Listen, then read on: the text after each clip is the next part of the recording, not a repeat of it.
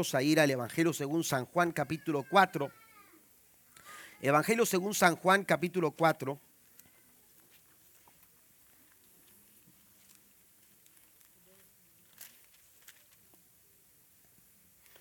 Mucho se ha escrito y se ha dicho acerca de el encuentro de Jesús con la mujer samaritana. La Biblia dice que una mujer de Samaria estaba junto al pozo sacando agua cuando Jesús llega y le pide un vaso de agua, le dice, dame, dame agua para, para, poder saciar mi sed, dame, dame, un poco de agua. Y en, esa, en ese momento empiezan a interactuar y empiezan a compartir y se establece una conversación. Yo quiero llevarlos al verso número 28, que es a donde quiero, eh, de lo que quiero, eh, lo que quiero considerar para compartir con ustedes. Dice la Biblia que la mujer dejó su cántaro junto al pozo y volvió corriendo a la aldea mientras, dice, les decía a todos. Verso 29. Eh, dice, vengan a ver a un hombre que me dijo todo lo que he hecho en mi vida. No será este el Mesías, así que la gente salió de la aldea para verlo. Pero lo que quiero considerar es lo que dice el verso 28, que la mujer dejó su, cántaro junto al pozo.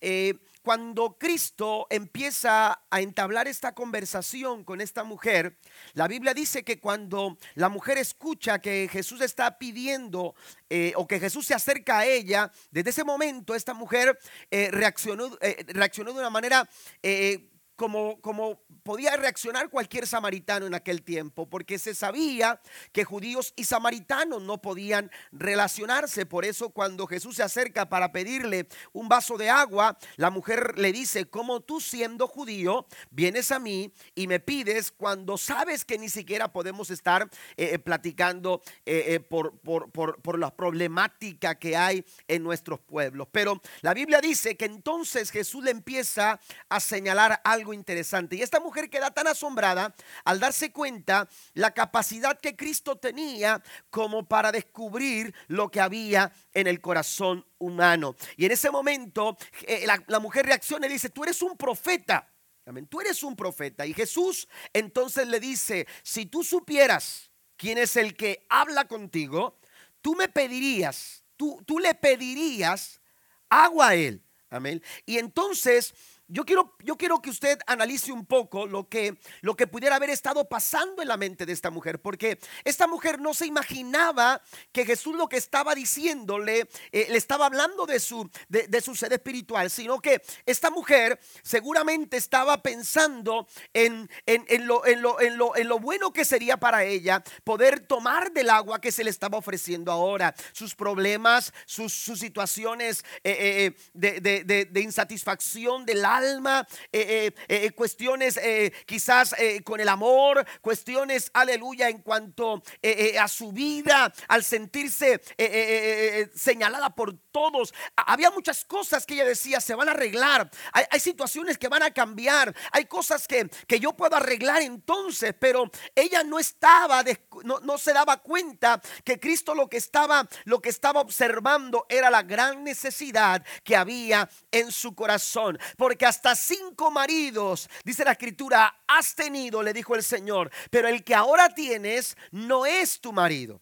Amén. Entonces, eh, eh, eh, aquella mujer estaba pensando otras cosas cuando, cuando Cristo lo que estaba viendo era la profundidad de, de, ausencia de verdadero amor en el corazón de esta mujer samaritana. Por eso, cuando la Biblia dice que, que los ah, discípulos llegaron, dice que cuando ellos llegaron, ni siquiera preguntaron a Jesús, no quisieron preguntarle por qué, qué era lo que estaba hablando, pero al momento que, que eh, los discípulos llegaron, dice en el verso 28 que, aleluya, la mujer dejó su cántaro, dejó su cántaro. Yo quiero, yo quiero que eh, eh, pensemos en esta frase, amados hermanos, porque el hecho de que esta mujer dejara, dejara su cántaro tiene un significado bastante, bastante importante. ¿Por qué? Porque el cántaro representaba, aleluya, su, su antigua forma de satisfacer su sed. Amén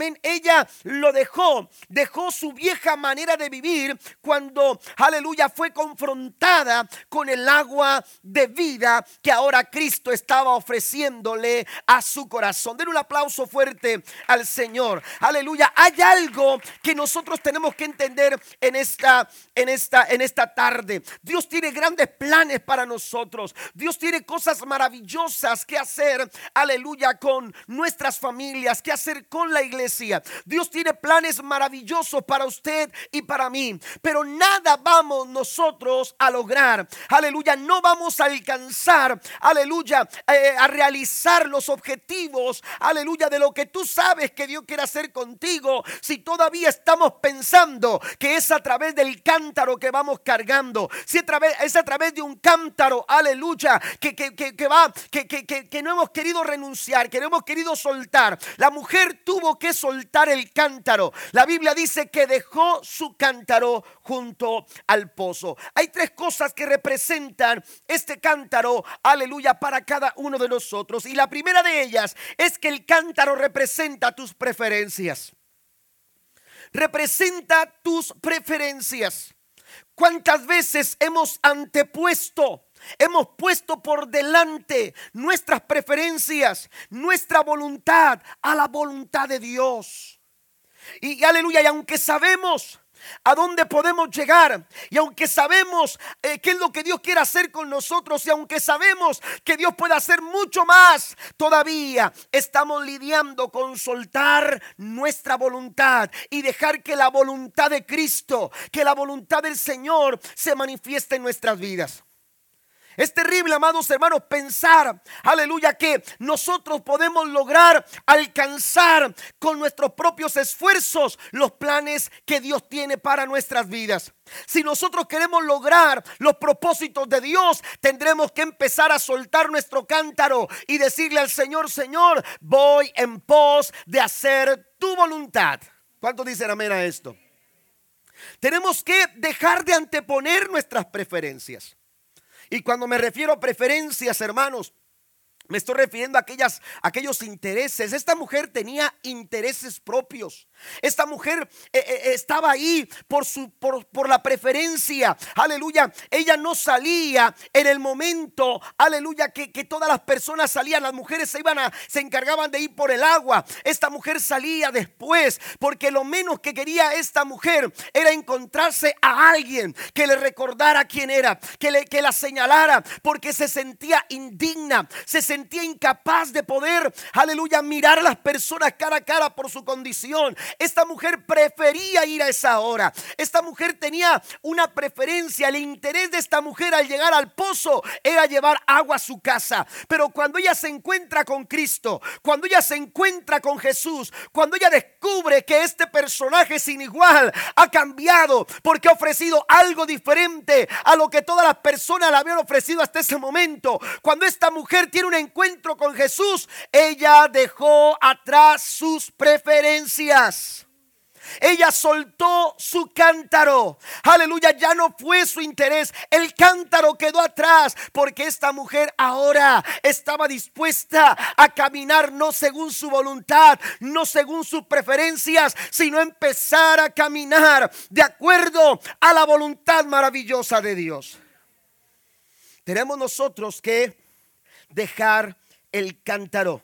El cántaro representa, hermanos, nuestras preferencias. Y muchas veces anteponemos estas preferencias a lo que Dios quiere hacer con nosotros a lo que Dios quiere hacer con, con, usted, conmigo, lo que Dios quiere hacer con nuestra familia. Es importante hacer, amados hermanos, actuar de acuerdo a la voluntad del Señor, a la voluntad suprema, a la voluntad maravillosa del Todopoderoso. Jonás es un vivo ejemplo, aleluya, de alguien que busca, que, que antepone sus preferencias a la voluntad del Señor. Si usted va conmigo, por favor, al libro de Jonás, en el capítulo 1, Quizás usted se sabe de memoria lo que voy a mencionar, pero quiero que veamos, aleluya, eh, textualmente lo que se describe del profeta Jonás en el capítulo número número uno. La Biblia nos enseña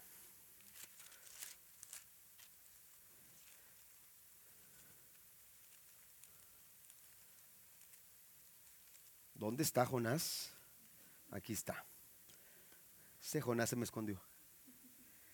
Jonás capítulo 1, versículo 1 al 3 dice, el Señor le dio el siguiente mensaje a Jonás, hijo de Amatí, Amitai, levántate y ve a la gran ciudad de Nínive, pronuncia mi juicio contra ella, porque he visto, dice, que perversa es su gente. Entonces, fíjese bien, Dios le dijo claramente a Jonás lo que él tenía que hacer. Sin embargo, dice el verso 3, entonces Jonás se levantó y se fue en dirección contraria. Esto me habla de preferencias. Y esto me habla, amados hermanos, de que como seres humanos, aleluya, a veces estamos lidiando con lo que Dios dice que hagamos y lo que nosotros queremos realmente hacer.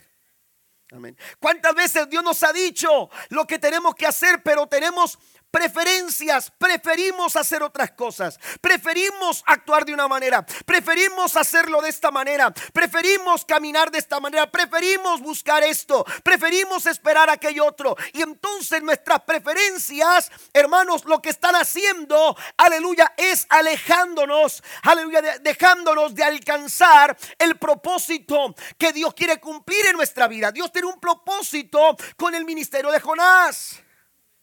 Dios tenía un claro propósito y se lo dijo, levántate, quiero que vayas y prediques en las calles de Nínive.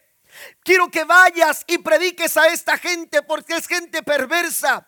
Eso Jonás lo sabía, pero lo que no entendía es cómo Dios podía amar una, una, ciudad como esta. Lo que él no entendía es cómo Dios podía, aleluya, eh, eh, llevarlo a compartir un mensaje a una nación tan perversa como lo era esta nación.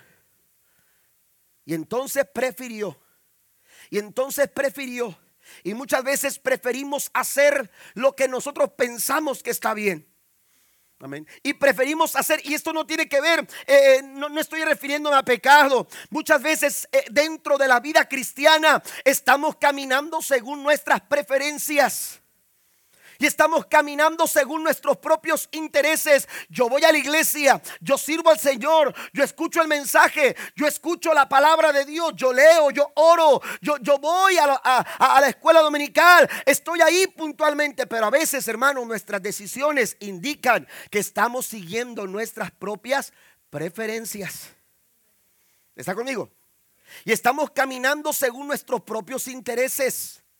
A veces hasta predicando, el apóstol Pablo habla de aquellos predican por ganancias deshonestas. Hace poco eh, escuché una frase y lo compartía con uno de mis hijos o, con los que iban ahí en el carro, eh, eh, los hijos míos que iban en el carro, no sé quiénes, si iban todos o iban solamente dos, pero mencioné una frase de un predicador,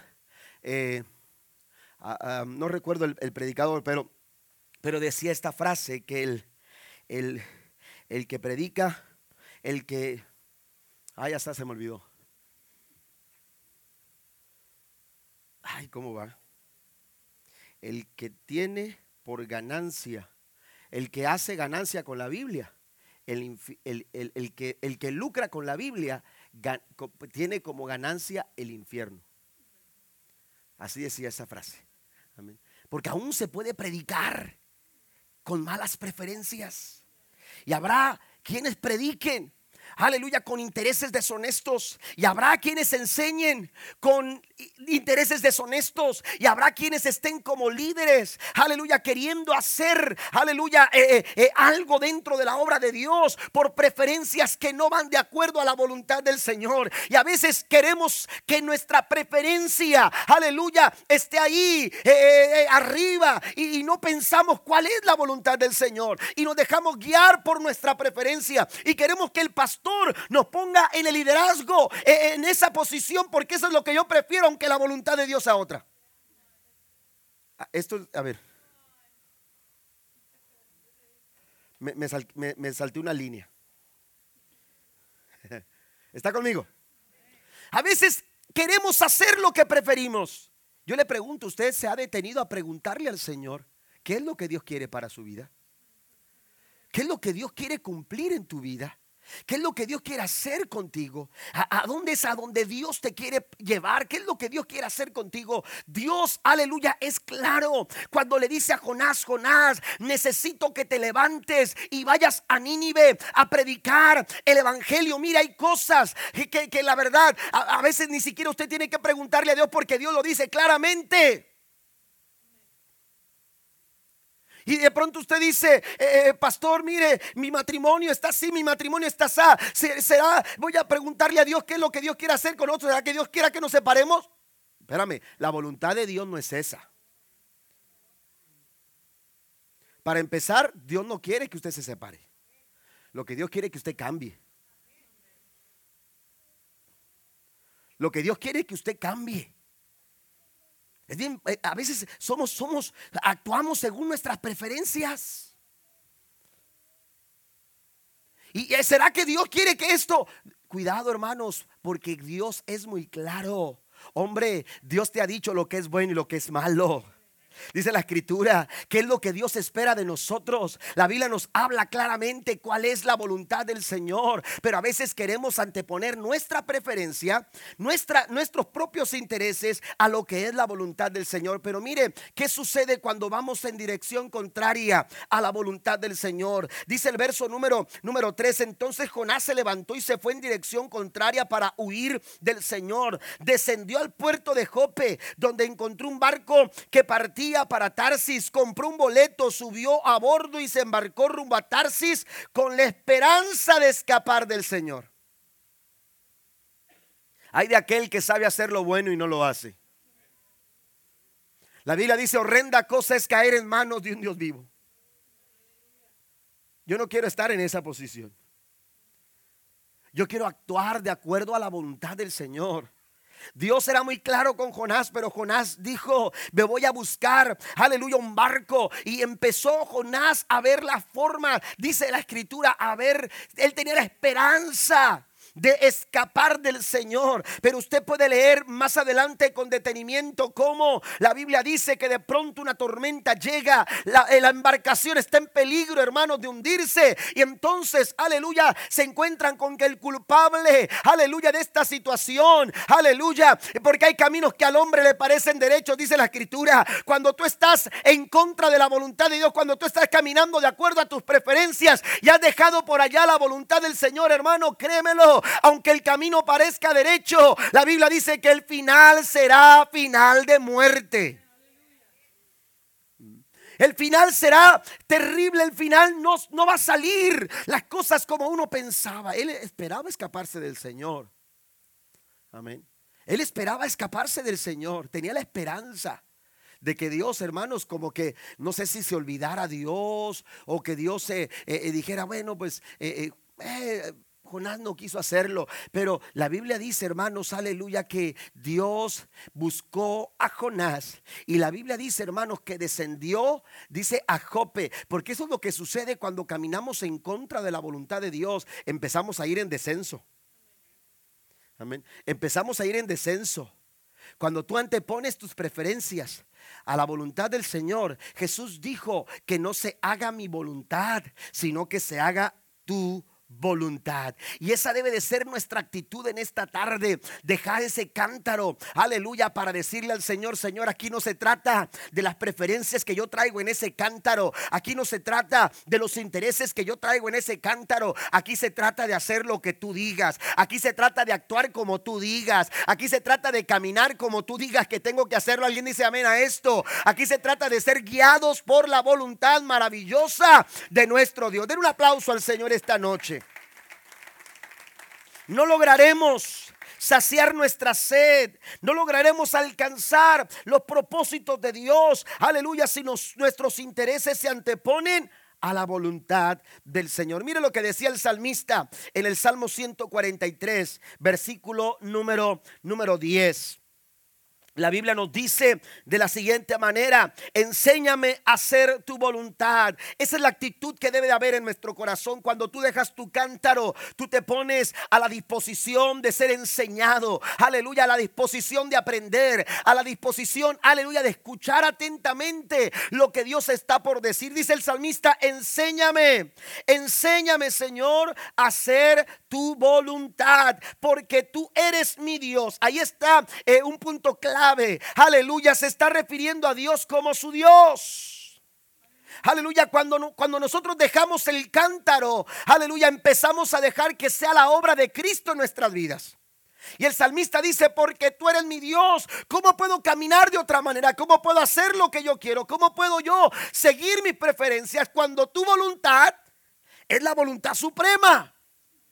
¿Estamos de acuerdo con eso? Amén. Pablo decía, ya no vivo yo, es ahora Cristo vive en mí. Y esto tiene que ver, hermanos, con estar sujetos a la voluntad del Señor. Amén. Y caminamos de acuerdo a la voluntad de Dios. ¿Cuántos dicen amén?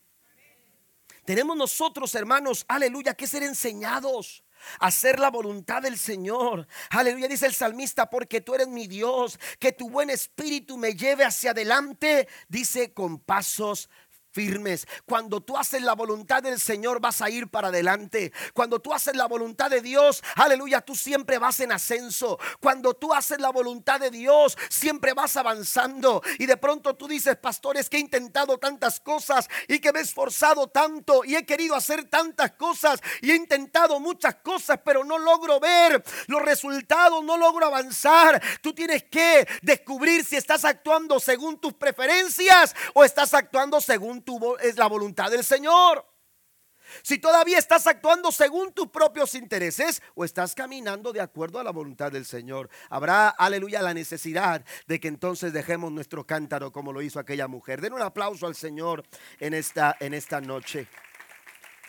José supo sostenerse la voluntad de Dios. Él no se desesperó. Aleluya, él no pecó aun cuando las cosas iban cada vez peor. No se desesperó. Aleluya, ni siquiera se desanimó. Él siguió confiando que Dios cumpliría sus sueños, que Dios cumpliría su voluntad. Porque, amado hermano, Dios es fiel a los propósitos que Él establece para con nosotros. Número dos, el cántaro además de representar nuestras preferencias, también, hermanos, el cántaro representa nuestra humanidad. El cántaro representa nuestra humanidad. Una humanidad, hermanos, aleluya, que se revela contra Dios, que se revela a Dios. Una humanidad, aleluya, que está sujeta a una naturaleza pecaminosa. Esta mujer dejó su cántaro.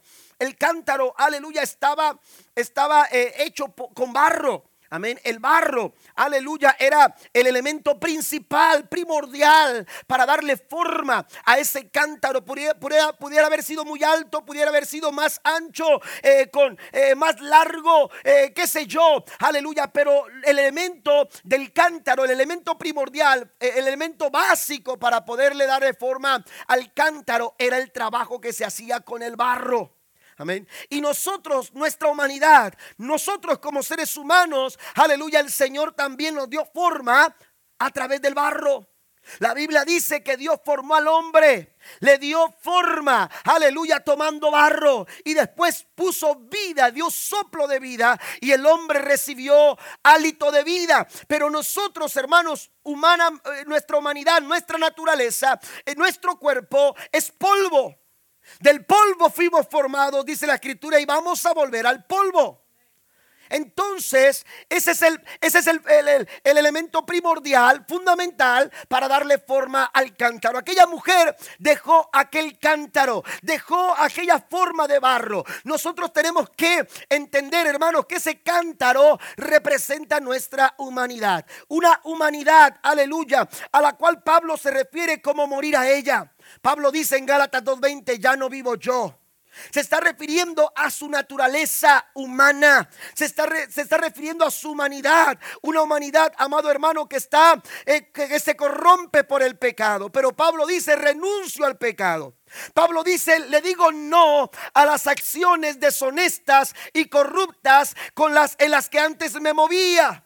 Le digo no, renuncio a actuar como actuaba antes. Por eso dice Pablo, ya no vivo yo no es que, no, es que dejara de respirar, no es que dejara de vivir, no es que estuviera diciendo he muerto físicamente. Él está hablando, amados hermanos, eh, eh, hablando de esa, de esa, de, esa actitud hacia su naturaleza pecaminosa. Ya no vivo yo. Se, se, tiene que ver, amados hermanos, con decirle a esta carne, ya no te voy a alimentar con el pecado. Ya no te voy a satisfacer con los placeres del mundo. Ya no te voy a dar, aleluya, lo que tú estás demandando. ¿Por qué? Porque ya no vivo yo, sino que ahora es Cristo el que vive en mí. Den un aplauso fuerte al Señor. Tenemos que aprender a vivir, aleluya, renunciando a todo tipo de, pecado, a todo tipo de maldad, a todo tipo, aleluya, de acción que no agrada al Señor. Morir al yo es morir a nuestra naturaleza carnal. Una naturaleza que nos impide vivir cerca de Dios, pero también nos impide vivir para Dios.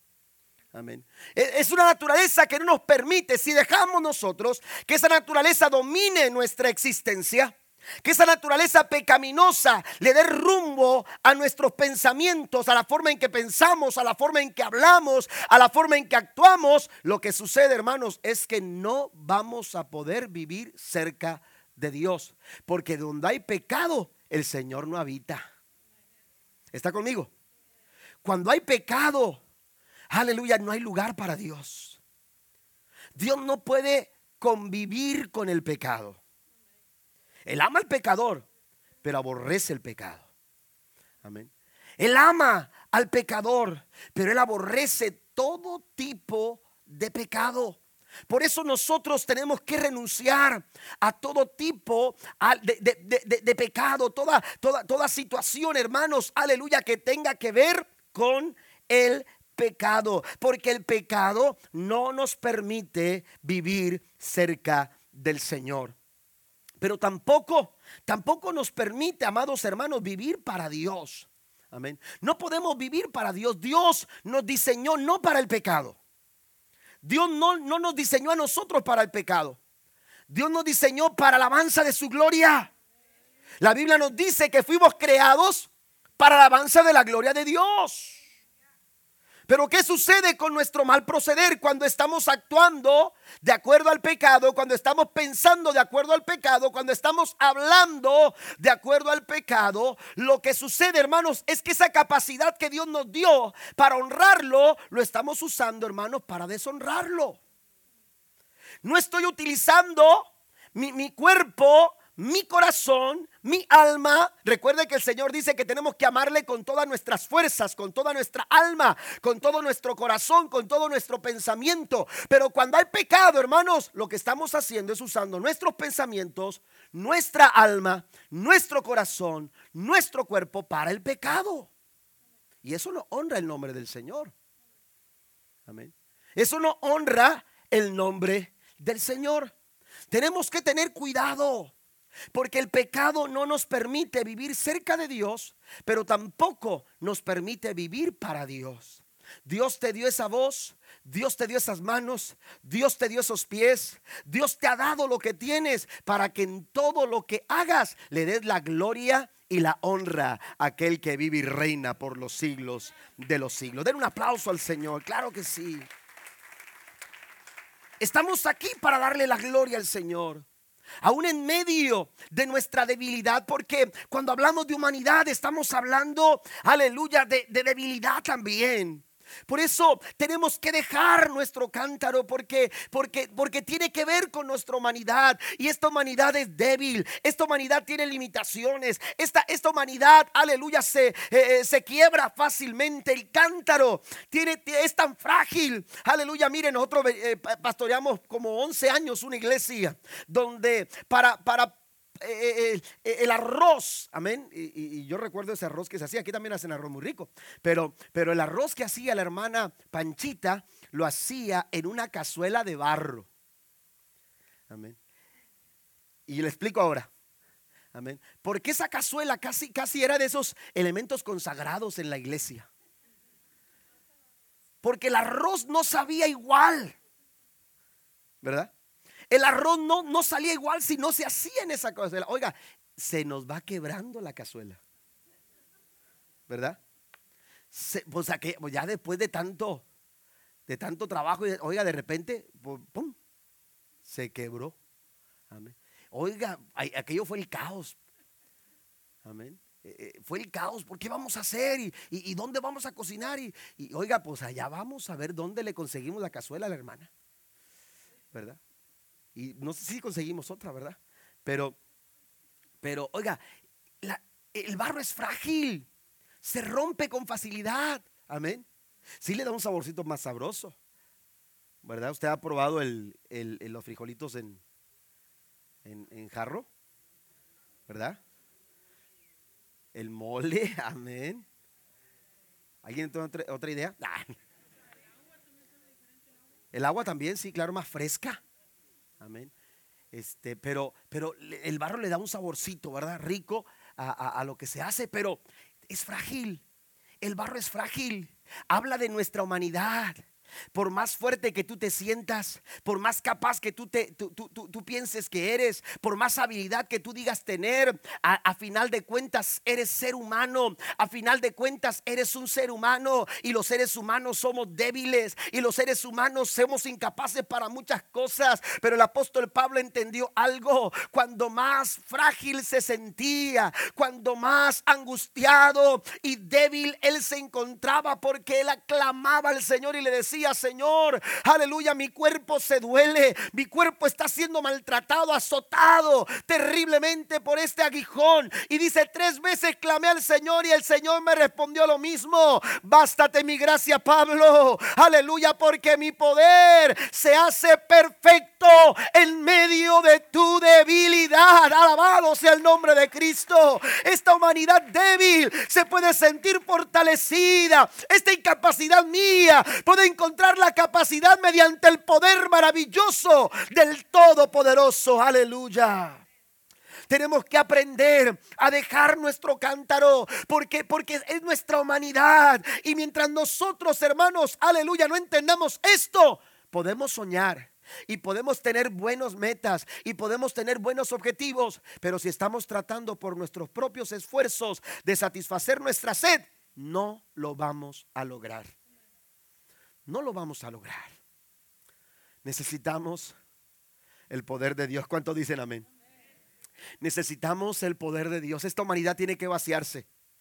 Esta humanidad tiene que vaciarse, hermanos. Este, este cántaro tiene que quedar vacío para que empiece a llenarse del agua de vida. Aleluya, el agua de Dios. La fuente inagotable que es Cristo quiere llenar tu cántaro. ¿Cuántos alaban al Señor? La fuente inagotable de vida que es Cristo quiere saciar tu sed. Pero para ello tenemos que entender que somos débiles y que si algo podemos, lo podemos en Cristo, porque Él nos da la fuerza para lograrlo. Tenemos nosotros, hermanos, que dejar el cántaro. Tenemos que dejar el cántaro. Pero número tres, también el cántaro frena tu avance. Mire, vaya conmigo, pasen los músicos. Filipenses capítulo número uno. Filipenses capítulo número uno. Mire lo que dice Pablo. Pablo dice en Filipenses capítulo 1, versículo del 1 en adelante, saludos de Pablo y de Timoteo, esclavos de Cristo Jesús. Yo, Pablo, escribo esta carta a todo el pueblo santo de Dios en Filipos que pertenece a Cristo Jesús, incluidos los ancianos gobernantes, los diáconos, que Dios nuestro Padre y el Señor Jesucristo les dé gracia y paz. Cada vez que pienso en ustedes, le doy gracias a mi Dios. Siempre que oro, Pido por todos ustedes con alegría, porque han colaborado conmigo en dar a conocer la buena noticia acerca de Cristo desde el momento que la escucharon por primera vez hasta ahora. Mire, aquí, me detengo porque la mujer samaritana no era miembro de la iglesia de Filipos. Pero en el momento que ella escuchó de Jesús, dejó su cántaro y dijo, allá hay mi pueblo, hay gente que necesita escuchar este mensaje. Lo que está diciendo Pablo aquí es que los filipenses fueron colaboradores con él para poder llevar el mensaje del Señor.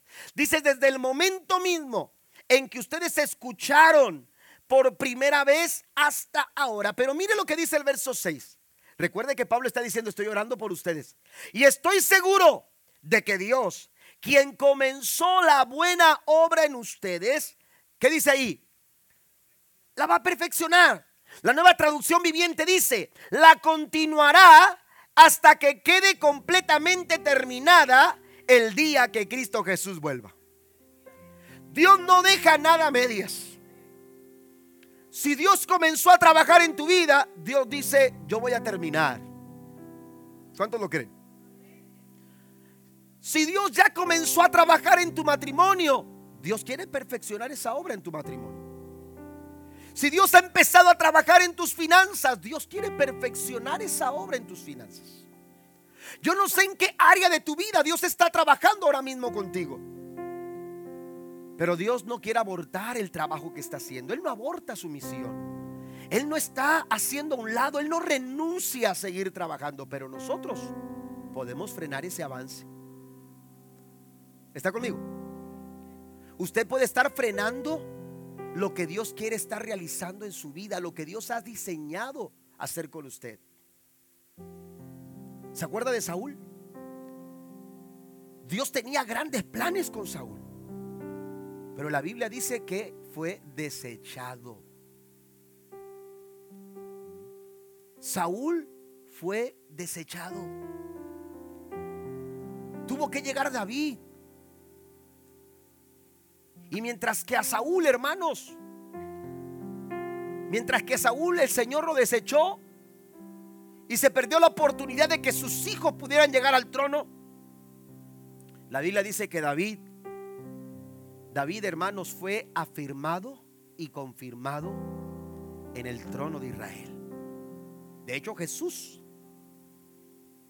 Jesús, hermanos, la profecía se cumplió en Jesús como el hijo de David del linaje de David. Es rey, Jesús es rey. Pero yo quiero mencionarle esto.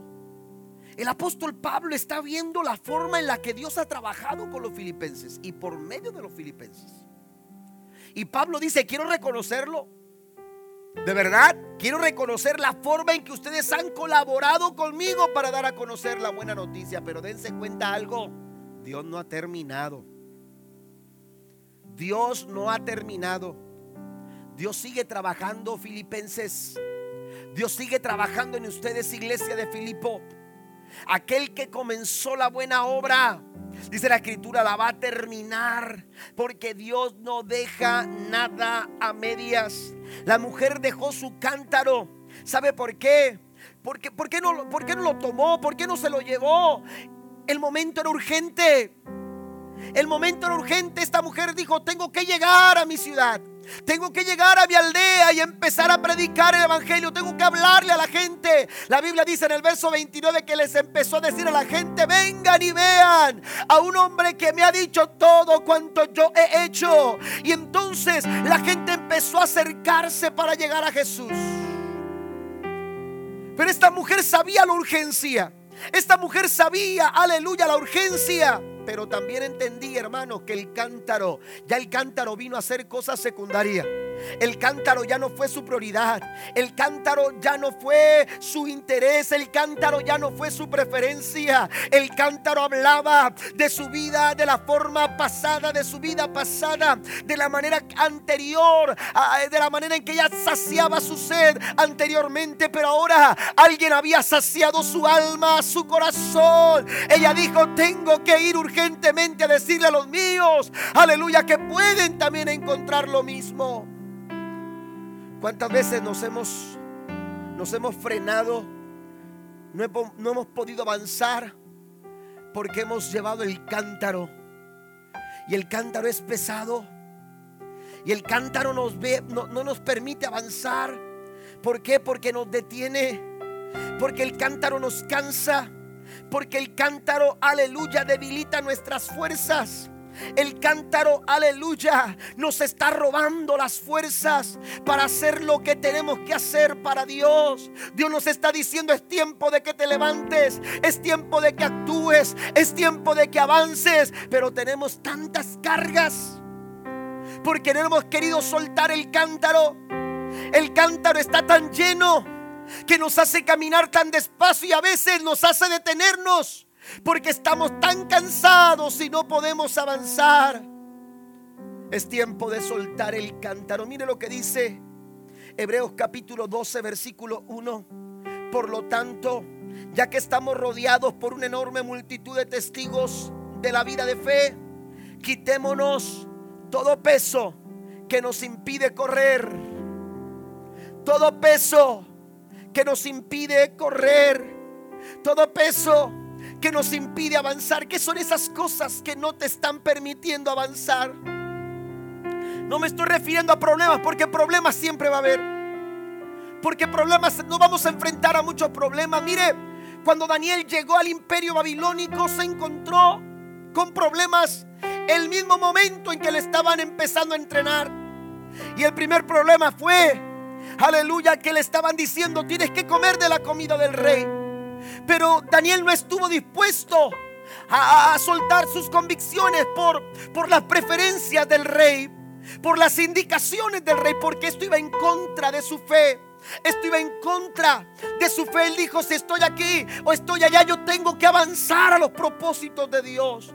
Yo tengo que caminar en pos de lo que Dios quiere hacer conmigo, porque no importa dónde estemos, Dios cumplirá su propósito en nosotros. ¿Cuántos dicen amén? Dios va a cumplir su propósito en tu vida. Si tú estás dispuesto a soltar ese cántaro pesado que no te ha permitido avanzar para realizar el propósito de Dios en tu vida. La Biblia nos enseña, hermanos, que Daniel propuso no contaminarse. Mire, quiero decirle algo, hay cosas que no son pecado, pero que nos llevan a pecar. Hay amistades, aleluya, que no te están edificando. Hay relaciones que no te están haciendo mejor persona, que no te están haciendo mejor cristiano, que no te están haciendo mejor hijo de Dios. Hay situaciones en tu vida que tú tienes que soltar porque no te están haciendo mejor persona. Mire, es, triste decirlo, pero hoy en día, hermanos, en Facebook hay todo tipo de, situaciones que, que, que se ve en la vida de cristianos. La Biblia dice que somos cartas leídas. Qué fácil es leer ahora. Qué fácil es leer ahora. Porque yo me he encontrado con cristianos que en sus muros de Facebook, para empezar, mienten desde el momento mismo donde dice, ¿y dónde vives? Unos ponen que Hawái. Ah, es que pastor no quiero decir dónde vivo porque, porque ¿qué tal si me hackean? Pues no pongas. Pero no por eso tienes que mentir. No por eso tienes que mentir. Ah, ya vio mi Facebook pastor. Cuidado hermanos, cuidado iglesia. Es triste decirlo, pero una canción pagana que se ha hecho muy popular, hasta en el ámbito inglés y de, en otros ha trascendido idiomas y, culturas. Ahora no sé con qué motivo, qué razón la gente cristiana le está metiendo eh, letra eh, eh, cristiana con el ritmo pagano. Era como si Daniel hubiera dicho, ¿saben qué? No voy a comer el plato del rey, pero lo voy a cambiar un poco. Lo voy a modificar un poco.